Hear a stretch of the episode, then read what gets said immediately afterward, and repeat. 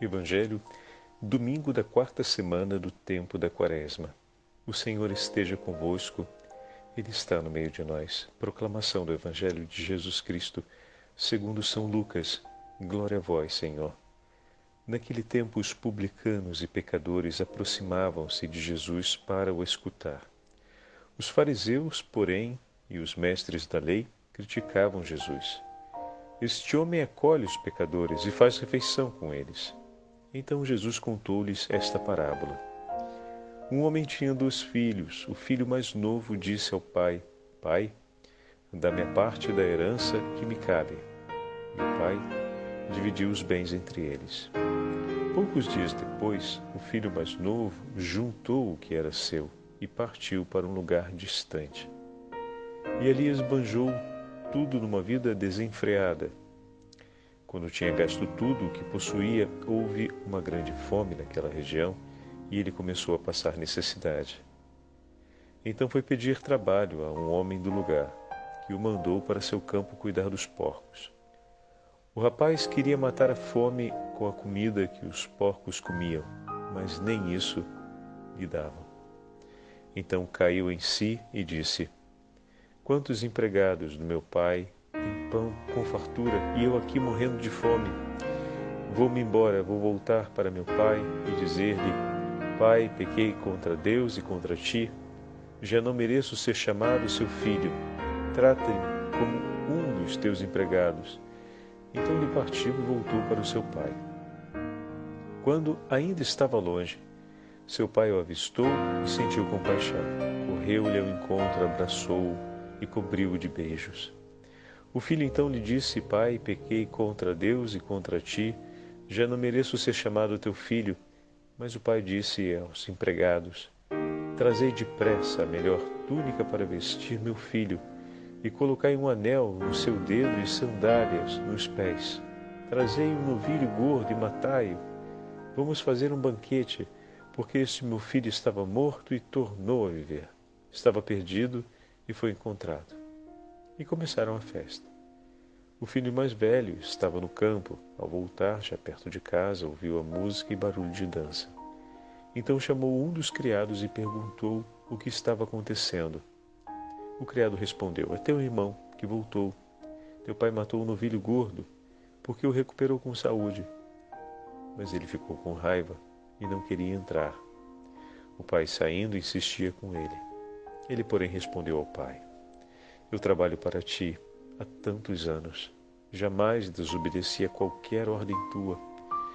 E tu nunca me deste um cabrito para eu festejar com meus amigos. Quando chegou esse teu filho, que esbanjou teus bens com prostitutas, matas para ele um novilho cevado. Então o pai lhe disse: Filho, tu estás sempre comigo, e tudo o que é meu é teu. Mas era preciso festejar e alegrar-nos porque este teu irmão estava morto e tornou a viver, estava perdido e foi encontrado. Palavra da salvação. Glória a vós, Senhor. Domingo da quarta semana do tempo da Quaresma, em nome do Pai, do Filho e do Espírito Santo. Amém. Queridos irmãos e irmãs, esse também é chamado o domingo da felicidade, o domingo da alegria, o domingo letária. E a igreja se reveste com a cor rosa que representa essa abertura de felicidade durante o itinerário da Quaresma. O tema que marca o quarto domingo do tempo da Quaresma é o tema da luz, o tema dos olhos que se abrem para contemplar a grandeza do amor de Deus. Estamos no ano C e ouvimos o Evangelho de São Lucas. A liturgia hoje nos levou para o 15 capítulo do Evangelho de São Lucas e ouvimos na parábola do filho pródigo, não podemos ignorar que o 15 capítulo do Evangelho de São Lucas estão as três parábolas da misericórdia.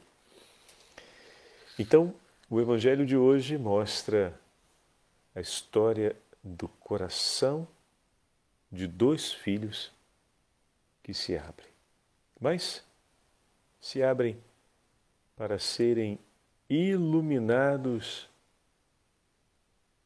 pelo fulgor da misericórdia do coração desse Pai. A parábola que retrata e sempre nos toca muito a figura dos dois filhos tem como personagem principal o pai.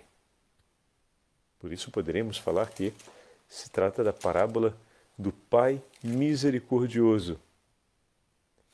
Bom, vamos olhar um pouquinho mais esse texto que acabamos de ouvir. Inicialmente, Jesus está diante de um público que o escuta. Quem são esses? O primeiro são os publicanos. Deixa o padre pegar aqui o versículo direitinho para a gente poder comentar com o versículo certinho. Só um minuto. Pronto.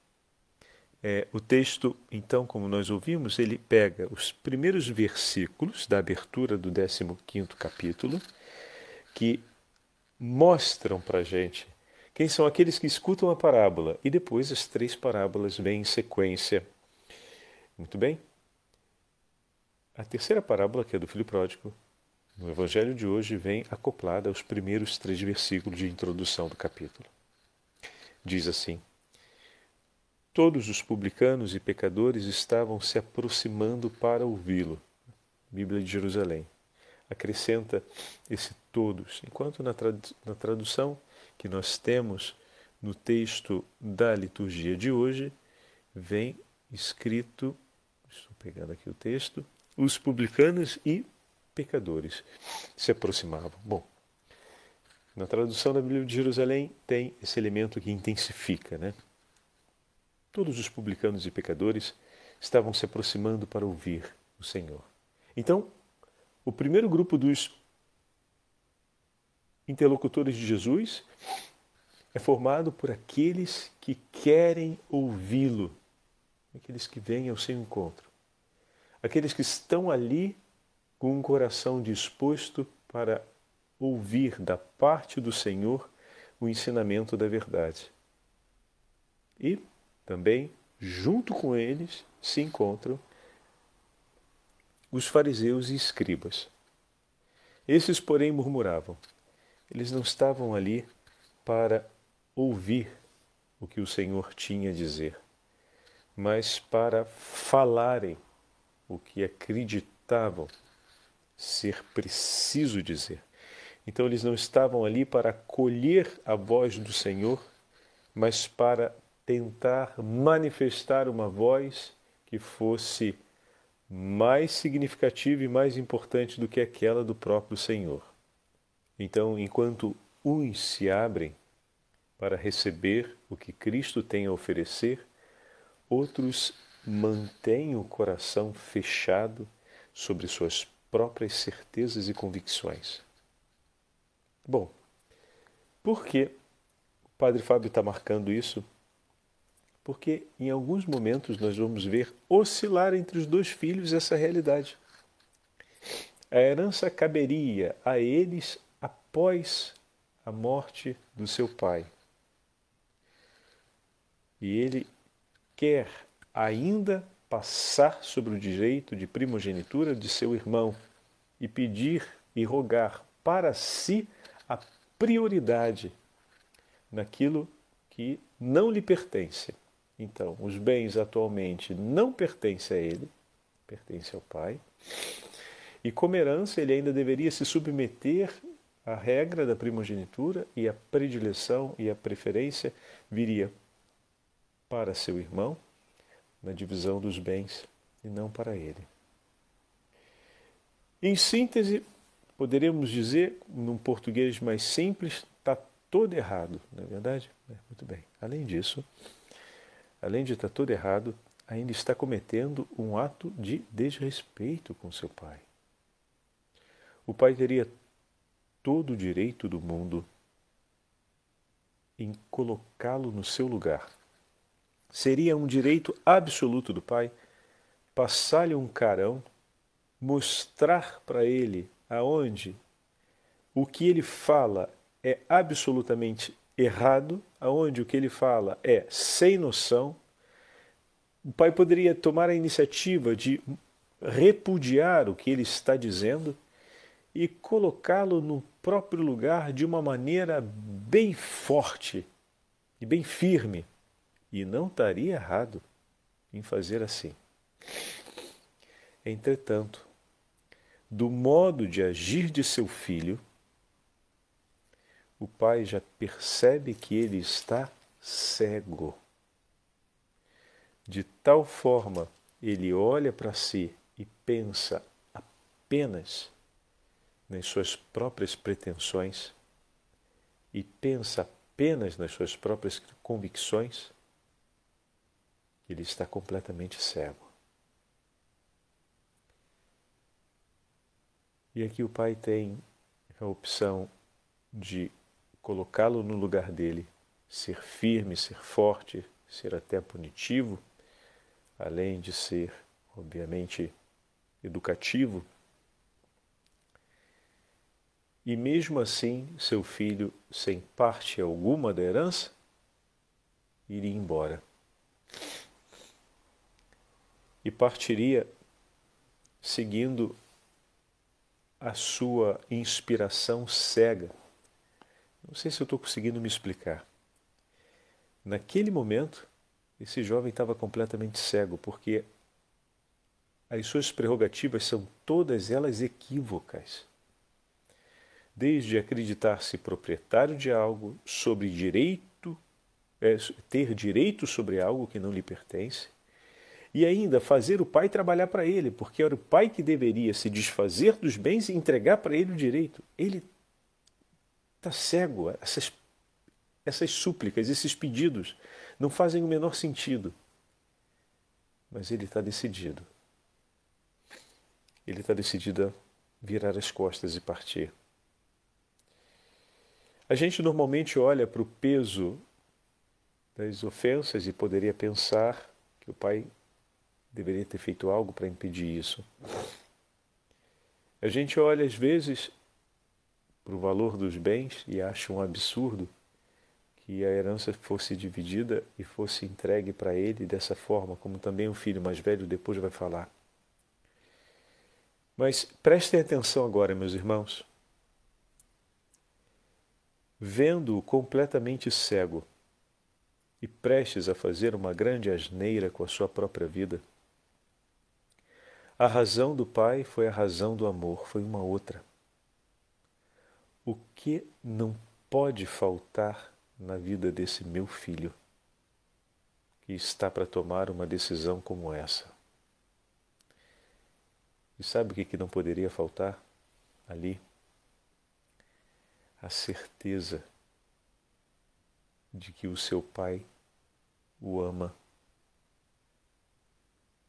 em todas as situações e que o seu amor por ele não muda, ainda que ele tivesse ainda que ele faça as piores besteiras dessa vida. Aquele pai sabe, por experiência e pela sabedoria adquirida, que a estrada que seu filho está escolhendo, que as decisões que ele está tomando, não vão levá-lo por um caminho bom e não vão dar certo. Mas quando então tudo desmoronar e ele estiver no fundo do poço, ali pode bater o remorso por ter feito tudo o que fez, e ali pode bater também o medo de voltar atrás e de acreditar que ele ainda tem uma chance nessa vida. E desse modo precipitar no desespero completo. Isso só não iria acontecer se ele tivesse a completa e total certeza de que o seu pai lhe amava e lhe ama tanto. Então, naquele momento, entre puni-lo ou impedi-lo, o pai escolheu o caminho da humildade e o caminho do amor. Ele vai partir daqui levando todos esses bens que, como palha seca, serão queimados. Mas ele vai partir daqui também levando consigo uma certeza. Quando eu fiz a maior, asneira da minha vida. Meu pai não levantou a voz contra mim e me condenou, tirando de mim a chance de poder me arrepender. Como assim, Padre Fábio? Não estou entendendo. Quando ele cair em si, meus irmãos, ele vai ver a besteira que ele fez. Ele vai ver a lambança que ele se meteu, o fundo do poço que ele encontrou. E se ele tivesse partido de casa, depois do pai ter lhe dado uma bronca enorme e ter feito punições severas contra ele e até desencorajado ele, ameaçando de que ele, fazendo aquilo dali, não seria mais seu filho. Tudo isso se o pai fizesse. Como ato, digamos assim, de justiça, ele estaria no seu pleno direito. Mas ele, sabendo que o seu filho estava cego e que quando caísse em si, poderia sentir medo de voltar atrás por tudo aquilo que ouviu, por tudo aquilo que o seu pai lhe disse na cara, ele poderia ficar perdido para sempre. Ao pegar os bens, dividir a herança e entregar, o Pai está com o seu gesto, não se esqueça, em Deus o agir e o falar se equivalem. O Pai está testemunhando para ele que reconhece tudo o que ele está fazendo de errado e que o está perdoando desde então. Como assim, Padre Fábio? O Pai é mais sábio do que ele. O pai compreende o sentido das coisas. O pai tinha o direito de ser duro e condenatório em relação a ele. Mas se não o fez, é porque o ama. O filho já fez a sua própria autopunição.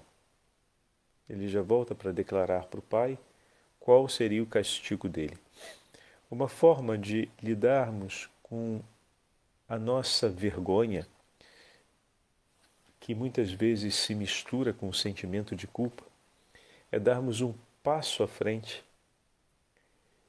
e aplicarmos a nós mesmos uma punição pelos nossos próprios erros.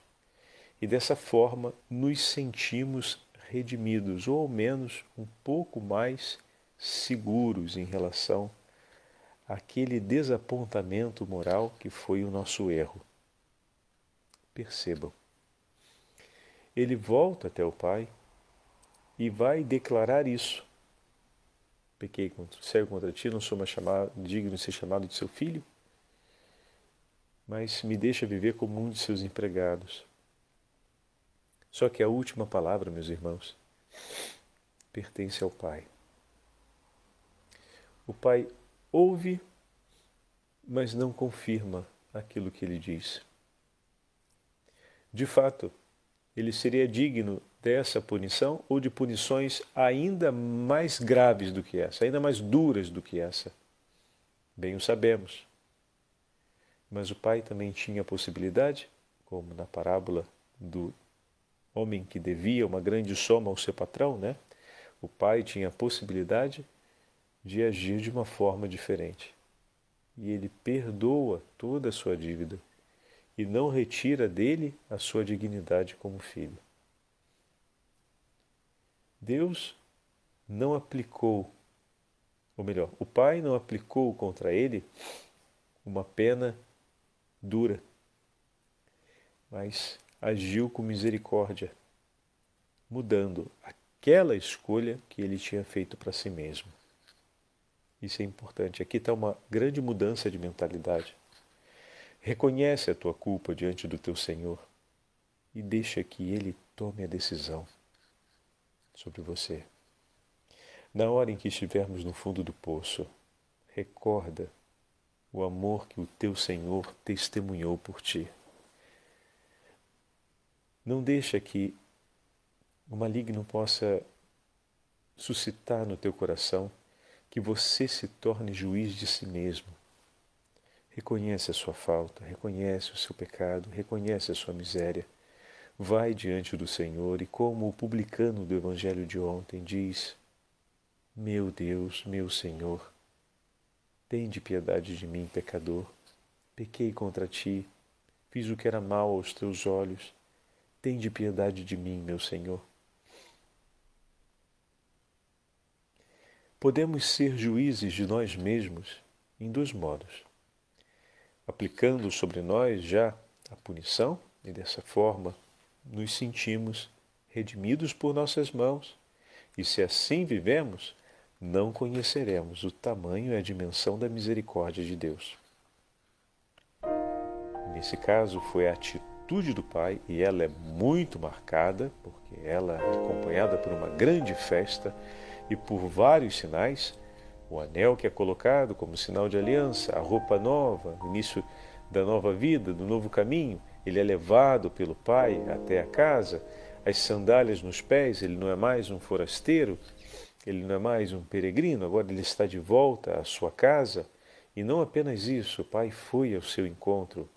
Ele não voltou para casa. Vocês perceberam isso? Ele foi trazido de volta para casa. Ele ainda estava vindo em direção à casa quando o pai foi, lançou-se em seu pescoço, cobriu de beijos, ou seja, o sinal do ósculo da paz, e o trouxe para casa. Ele chegou em casa pelas mãos de seu pai, nos braços do seu pai. Tinham reparado esse detalhe? Pois bem, foi aquele gesto de amor lá no início que trouxe de volta o coração do filho quando ele caiu em si e não se perdeu no desespero, porque o Pai lá atrás o amou. Bendita escolha do Pai, que naquele momento, vendo a cegueira do seu filho, entendeu que não poderia faltar na vida daquele rapaz a certeza de um amor inabalável ele deixou faltar, como a gente poderia pensar, ele deixou faltar as palavras de correção, ele deixou faltar uma punição à altura, ele deixou faltar uma exortação com palavras bem acertadas, ele deixou faltar tudo isso, mas não deixou faltar o que não poderia faltar naquela hora para alguém que está cego. A certeza de um amor que não muda quando os nossos atos são os piores possíveis. Um amor que permanece sempre o mesmo, ainda que você se torne o pior dos homens. Isso ele precisava levar consigo antes de sair de casa. Ele estava cego e surdo para aquilo que o Pai fizesse ou lhe dissesse naquela hora. Mas o seu coração continuava podendo recolher isso. E se o seu coração ali naquela hora não viu isso, mas pôde entender depois, aqui o Padre Fábio acrescenta, por obra do Espírito Santo e pela graça do nosso anjo da guarda que vem em nosso favor para recordar os sinais de Deus ao longo da nossa vida. Né? Sabemos que esse é o papel do Espírito Santo, mas na nossa memória também move, move-se a ação do anjo da guarda, que nos ajuda, assim como os anjos malvados sensibilizam né, os nossos afetos para se orientarem àquilo que é perverso, também o anjo da guarda sensibiliza os nossos afetos para nos orientar para aquilo que vem de Deus. Mas aquele filho voltou, porque antes de partir, o pai lhe entregou essa certeza certeza. Entregou parte da herança também, metade da herança, mas entregou essa certeza. Parte da herança foi toda ela queimada, né? Foi gasta. Mas isso ficou e foi o que sobrou. A certeza de que o amor do meu Pai por mim, por pior que eu tenha me tornado, o amor dele por mim permaneceu sempre o mesmo. E isso o fez voltar. E Lucas faz com tanta delicadeza a gente acompanhar esse encontro, onde o pai corre, o abraça e o traz para casa. Assim como o pai deixou esse tesouro junto com ele, como parte da herança, agora, por esse mesmo tesouro, o pai o traz para dentro de casa. Que lindo, né? Nossa, é bonito demais isso. Só que restava agora o outro filho mais velho. E aqui vem o segundo ensinamento para a gente. Perdoem se a gente faz um pouquinho longa hoje a meditação. O segundo ensinamento, vou fazer breve agora a figura do segundo filho. Nós podemos ser juízes de nós mesmos para atribuir a punição, dessa forma nos livrarmos um pouco mais do peso da vergonha pelos erros cometidos, mas também podemos agir de uma outra forma, legislando em nosso favor para nos assegurar os benefícios. O filho, quando vai diante do pai, não aceita aquilo que o pai faz por seu irmão e apresenta a sua própria vida. Ele não se sente participando da herança do pai, ainda que participe. E reclame, reivindica diante do pai o fato de não ter podido realizar. Evangelho, domingo da quarta semana do tempo da Quaresma. O Senhor esteja convosco, Ele está no meio de nós. Proclamação do Evangelho de Jesus Cristo, segundo São Lucas. Glória a vós, Senhor. Naquele tempo, os publicanos e pecadores aproximavam-se de Jesus para o escutar. Os fariseus, porém, e os mestres da lei criticavam Jesus. Este homem acolhe os pecadores e faz refeição com eles. Então Jesus contou-lhes esta parábola. Um homem tinha dois filhos. O filho mais novo disse ao pai: Pai, dá-me a parte da herança que me cabe. E o pai dividiu os bens entre eles. Poucos dias depois, o filho mais novo juntou o que era seu e partiu para um lugar distante. E ali esbanjou tudo numa vida desenfreada. Quando tinha gasto tudo o que possuía, houve uma grande fome naquela região e ele começou a passar necessidade. Então foi pedir trabalho a um homem do lugar, que o mandou para seu campo cuidar dos porcos. O rapaz queria matar a fome com a comida que os porcos comiam, mas nem isso lhe davam. Então caiu em si e disse: Quantos empregados do meu pai têm pão com fartura e eu aqui morrendo de fome? Vou-me embora, vou voltar para meu pai e dizer-lhe: Pai, pequei contra Deus e contra ti. Já não mereço ser chamado seu filho. Trata-me como um dos teus empregados. Então ele partiu e voltou para o seu pai. Quando ainda estava longe, seu pai o avistou e sentiu compaixão. Correu-lhe ao encontro, abraçou-o e cobriu-o de beijos.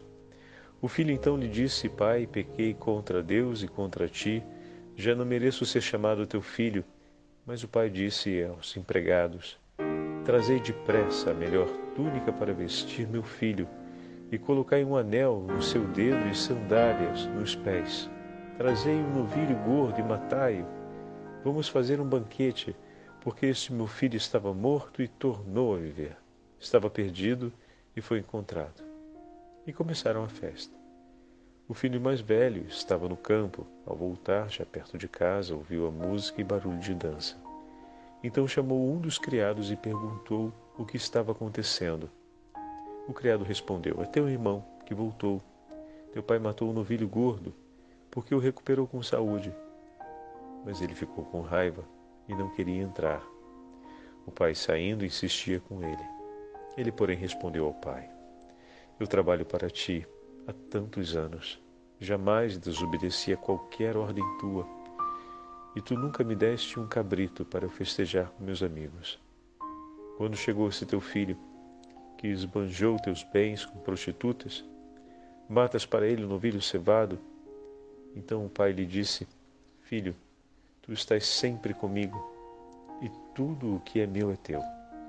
Mas era preciso festejar e alegrar-nos, porque este teu irmão estava morto e tornou a viver, estava perdido e foi encontrado. Palavra da salvação. Glória a vós, Senhor. Domingo da quarta semana do tempo da Quaresma, em nome do Pai, do Filho e do Espírito Santo. Amém. Queridos irmãos e irmãs, esse também é chamado o domingo da felicidade, o domingo da alegria, o domingo letária. E a igreja se reveste com a cor rosa que representa essa abertura de felicidade durante o itinerário da Quaresma. O tema que marca o quarto domingo do tempo da Quaresma é o tema da luz, o tema dos olhos que se abrem para contemplar a grandeza do amor de Deus. Estamos no ano C e ouvimos o Evangelho de São Lucas. A liturgia hoje nos levou para o 15 capítulo do Evangelho de São Lucas e ouvimos na parábola do filho pródigo. Não podemos ignorar que o 15 capítulo do Evangelho de São Lucas estão as três parábolas da misericórdia. Então, o Evangelho de hoje mostra a história do coração de dois filhos que se abrem. Mas se abrem para serem iluminados pelo fulgor da misericórdia do coração desse Pai. A parábola que retrata e sempre nos toca muito a figura dos dois filhos tem como personagem principal o Pai. Por isso poderemos falar que se trata da parábola do Pai misericordioso. Bom, vamos olhar um pouquinho mais esse texto que acabamos de ouvir. Inicialmente, Jesus está diante de um público que o escuta. Quem são esses? O primeiro são os publicanos. Deixa o padre pegar aqui o versículo direitinho para a gente poder comentar com o versículo certinho. Só um minuto. Pronto. É, o texto, então, como nós ouvimos, ele pega os primeiros versículos da abertura do 15 capítulo, que mostram para a gente quem são aqueles que escutam a parábola, e depois as três parábolas vêm em sequência. Muito bem? A terceira parábola, que é do filho pródigo, no evangelho de hoje, vem acoplada aos primeiros três versículos de introdução do capítulo.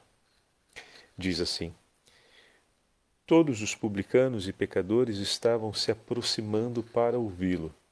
Bíblia de Jerusalém. Acrescenta esse todos, enquanto na, na tradução que nós temos no texto da liturgia de hoje, vem escrito, estou pegando aqui o texto, os publicanos e pecadores se aproximavam. Bom, na tradução da Bíblia de Jerusalém tem esse elemento que intensifica, né? Todos os publicanos e pecadores estavam se aproximando para ouvir o Senhor. Então, o primeiro grupo dos interlocutores de Jesus é formado por aqueles que querem ouvi-lo, aqueles que vêm ao seu encontro aqueles que estão ali com um coração disposto para ouvir da parte do Senhor o ensinamento da verdade. E também, junto com eles, se encontram os fariseus e escribas. Esses, porém, murmuravam. Eles não estavam ali para ouvir o que o Senhor tinha a dizer, mas para falarem o que acreditavam ser preciso dizer. Então eles não estavam ali para acolher a voz do Senhor, mas para tentar manifestar uma voz que fosse mais significativa e mais importante do que aquela do próprio Senhor. Então, enquanto uns se abrem para receber o que Cristo tem a oferecer, outros mantém o coração fechado sobre suas próprias certezas e convicções. Bom, por que o Padre Fábio está marcando isso Porque em alguns momentos nós vamos ver oscilar entre os dois filhos essa realidade. A herança caberia a eles após a morte do seu pai. E ele quer ainda passar sobre o direito de primogenitura de seu irmão e pedir e rogar para si a prioridade naquilo que não lhe pertence. Então, os bens atualmente não pertencem a ele, pertence ao pai. E como herança, ele ainda deveria se submeter à regra da primogenitura e a predileção e a preferência viria para seu irmão na divisão dos bens e não para ele. Em síntese, poderíamos dizer, num português mais simples, está todo errado, não é verdade? É, muito bem. Além disso, além de estar todo errado, ainda está cometendo um ato de desrespeito com seu pai. O pai teria todo o direito do mundo em colocá-lo no seu lugar. Seria um direito absoluto do pai passar-lhe um carão mostrar para ele aonde o que ele fala é absolutamente errado, aonde o que ele fala é sem noção, o pai poderia tomar a iniciativa de repudiar o que ele está dizendo e colocá-lo no próprio lugar de uma maneira bem forte e bem firme. E não estaria errado em fazer assim. Entretanto, do modo de agir de seu filho, o pai já percebe que ele está cego. De tal forma, ele olha para si e pensa apenas nas suas próprias pretensões e pensa apenas nas suas próprias convicções, ele está completamente cego. E aqui o pai tem a opção de colocá-lo no lugar dele, ser firme, ser forte, ser até punitivo, além de ser, obviamente, educativo. E mesmo assim, seu filho, sem parte alguma da herança, iria embora. E partiria seguindo a sua inspiração cega. Não sei se eu estou conseguindo me explicar. Naquele momento, esse jovem estava completamente cego, porque as suas prerrogativas são todas elas equívocas. Desde acreditar-se proprietário de algo, sobre direito, é, ter direito sobre algo que não lhe pertence, e ainda fazer o pai trabalhar para ele, porque era o pai que deveria se desfazer dos bens e entregar para ele o direito. Ele está cego. Essas, essas súplicas, esses pedidos não fazem o menor sentido. Mas ele está decidido.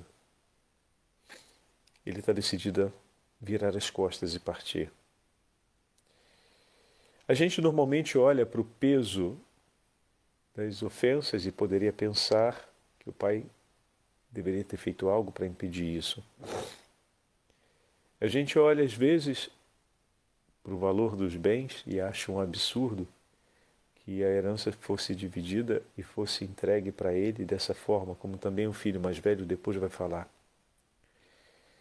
Mas prestem atenção agora, meus irmãos.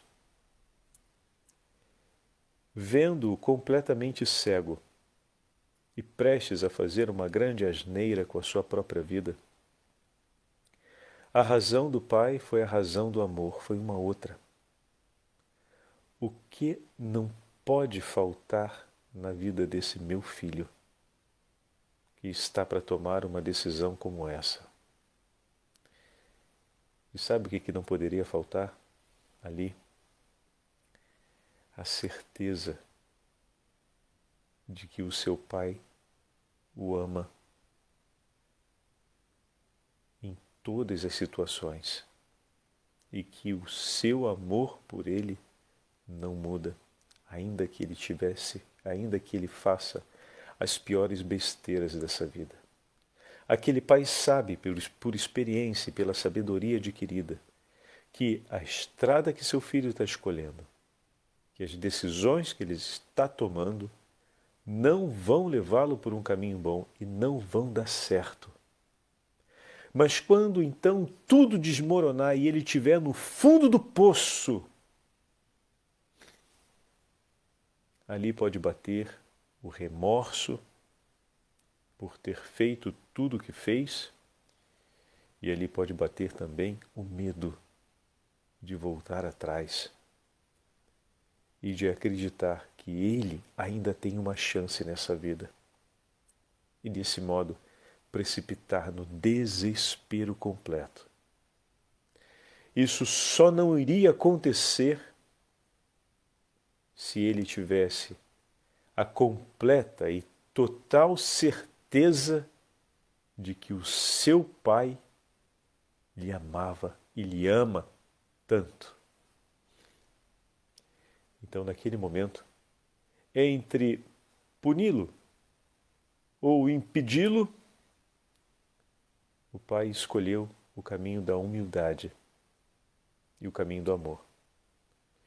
Ele vai partir daqui levando todos esses bens que, como palha seca, serão queimados. Mas ele vai partir daqui também levando consigo uma certeza. Quando eu fiz a maior asneira da minha vida, meu pai não levantou a voz contra mim e me condenou, tirando de mim a chance de poder me arrepender. Como assim, Padre Fábio? Não estou entendendo. Quando ele cair em si, meus irmãos, ele vai ver a besteira que ele fez.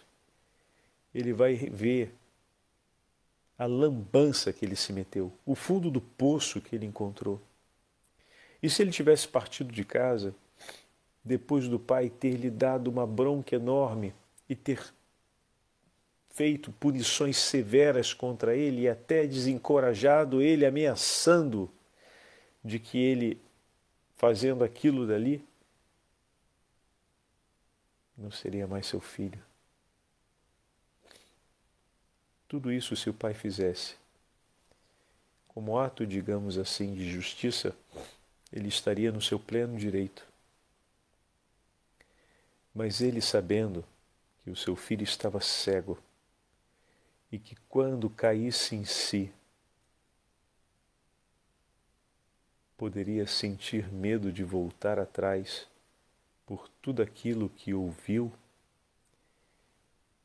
por tudo aquilo que o seu pai lhe disse na cara, ele poderia ficar perdido para sempre.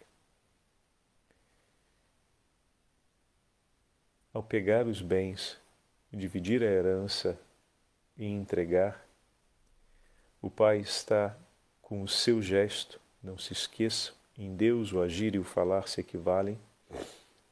O Pai está testemunhando para ele que reconhece tudo o que ele está fazendo de errado e que o está perdoando desde então. Como assim, Padre Fábio? O Pai é mais sábio do que ele. O pai compreende o sentido das coisas. O pai tinha o direito de ser duro e condenatório em relação a ele. Mas se não o fez, é porque o ama.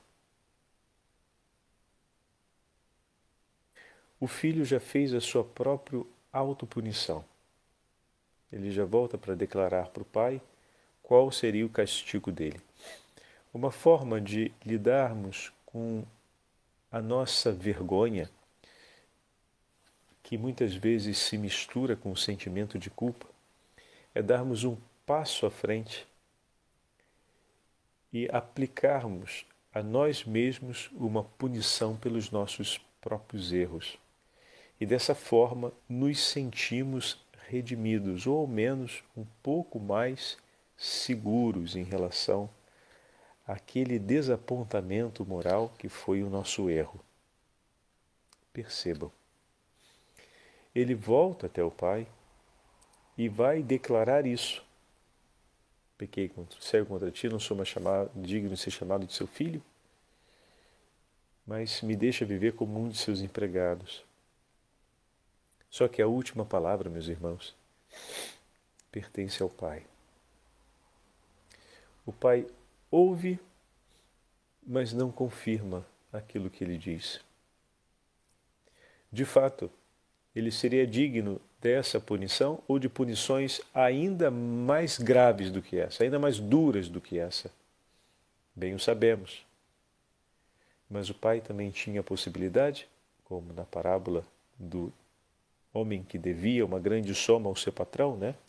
O pai tinha a possibilidade de agir de uma forma diferente. E ele perdoa toda a sua dívida e não retira dele a sua dignidade como filho. Deus não aplicou, ou melhor, o Pai não aplicou contra ele uma pena dura, mas agiu com misericórdia, mudando aquela escolha que ele tinha feito para si mesmo. Isso é importante. Aqui está uma grande mudança de mentalidade. Reconhece a tua culpa diante do teu Senhor e deixa que Ele tome a decisão sobre você. Na hora em que estivermos no fundo do poço, recorda o amor que o teu Senhor testemunhou por ti. Não deixa que o maligno possa suscitar no teu coração que você se torne juiz de si mesmo. Reconhece a sua falta, reconhece o seu pecado, reconhece a sua miséria. Vai diante do Senhor e, como o publicano do Evangelho de ontem diz: Meu Deus, meu Senhor, tende piedade de mim, pecador. Pequei contra ti, fiz o que era mal aos teus olhos. Tende piedade de mim, meu Senhor. Podemos ser juízes de nós mesmos em dois modos. Aplicando sobre nós já a punição, e dessa forma nos sentimos redimidos por nossas mãos, e se assim vivemos, não conheceremos o tamanho e a dimensão da misericórdia de Deus. Nesse caso, foi a atitude do Pai, e ela é muito marcada, porque ela é acompanhada por uma grande festa e por vários sinais, o anel que é colocado como sinal de aliança, a roupa nova, o início da nova vida, do novo caminho, ele é levado pelo Pai até a casa, as sandálias nos pés, ele não é mais um forasteiro, ele não é mais um peregrino, agora ele está de volta à sua casa. E não apenas isso, o Pai foi ao seu encontro. Ele não voltou para casa. Vocês perceberam isso? Ele foi trazido de volta para casa.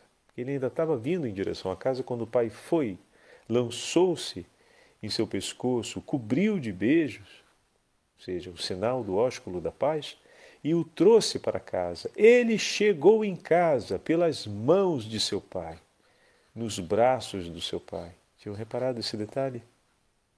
Pois bem, foi aquele gesto de amor lá no início que trouxe de volta o coração do filho quando ele caiu em si e não se perdeu no desespero, porque o Pai lá atrás o amou. Bendita escolha do Pai, que naquele momento, vendo a cegueira do seu filho, entendeu que não poderia faltar na vida daquele rapaz a certeza de um amor inabalável. Ele deixou faltar como a gente poderia pensar, ele deixou faltar as palavras de correção, ele deixou faltar uma punição à altura, ele deixou faltar uma exortação com palavras bem acertadas, ele deixou faltar tudo isso, mas não deixou faltar o que não poderia faltar naquela hora para alguém que está cego a certeza de um amor que não muda quando os nossos atos são os piores possíveis. Um amor que permanece sempre o mesmo, ainda que você se torne o pior dos homens. Isso ele precisava levar consigo antes de sair de casa. Ele estava cego e surdo para aquilo que o pai fizesse ou lhe dissesse naquela hora. Mas o seu coração continuava podendo recolher isso. E se o seu coração ali naquela hora não viu isso, mas pôde entender depois, aqui o Padre Fábio acrescenta, por obra do Espírito Santo e pela graça do nosso anjo da guarda que vem em nosso favor para recordar os sinais de Deus ao longo da nossa vida. Né? Sabemos que esse é o papel do Espírito Santo, mas na nossa memória também move move-se a ação do anjo da guarda, que nos ajuda, assim como os anjos malvados sensibilizam né, os nossos afetos para se orientarem àquilo que é perverso, também o anjo da guarda sensibiliza os nossos afetos para nos orientar para aquilo que vem de Deus. Mas aquele filho voltou, porque antes de partir, o pai lhe entregou essa certeza. Entregou parte da herança também, metade da herança, mas entregou essa certeza. Parte da herança foi toda ela queimada, né? Foi gasta. Mas isso ficou e foi o que sobrou. A certeza de que o amor do meu pai por mim por pior que eu tenha me tornado, o amor dele por mim permaneceu sempre o mesmo. E isso o fez voltar. E Lucas faz com tanta delicadeza a gente acompanhar esse encontro, onde o pai corre, o abraça e o traz para casa. Assim como o pai deixou esse tesouro junto com ele, como parte da herança, Agora, por esse mesmo tesouro, o pai traz para dentro de casa. Que lindo, né? Nossa, é bonito demais isso. Só que restava agora o outro filho mais velho. E aqui vem o segundo ensinamento para a gente. Perdoem se a gente faz um pouquinho longa hoje a meditação. O segundo ensinamento, vou fazer breve agora a figura do segundo filho.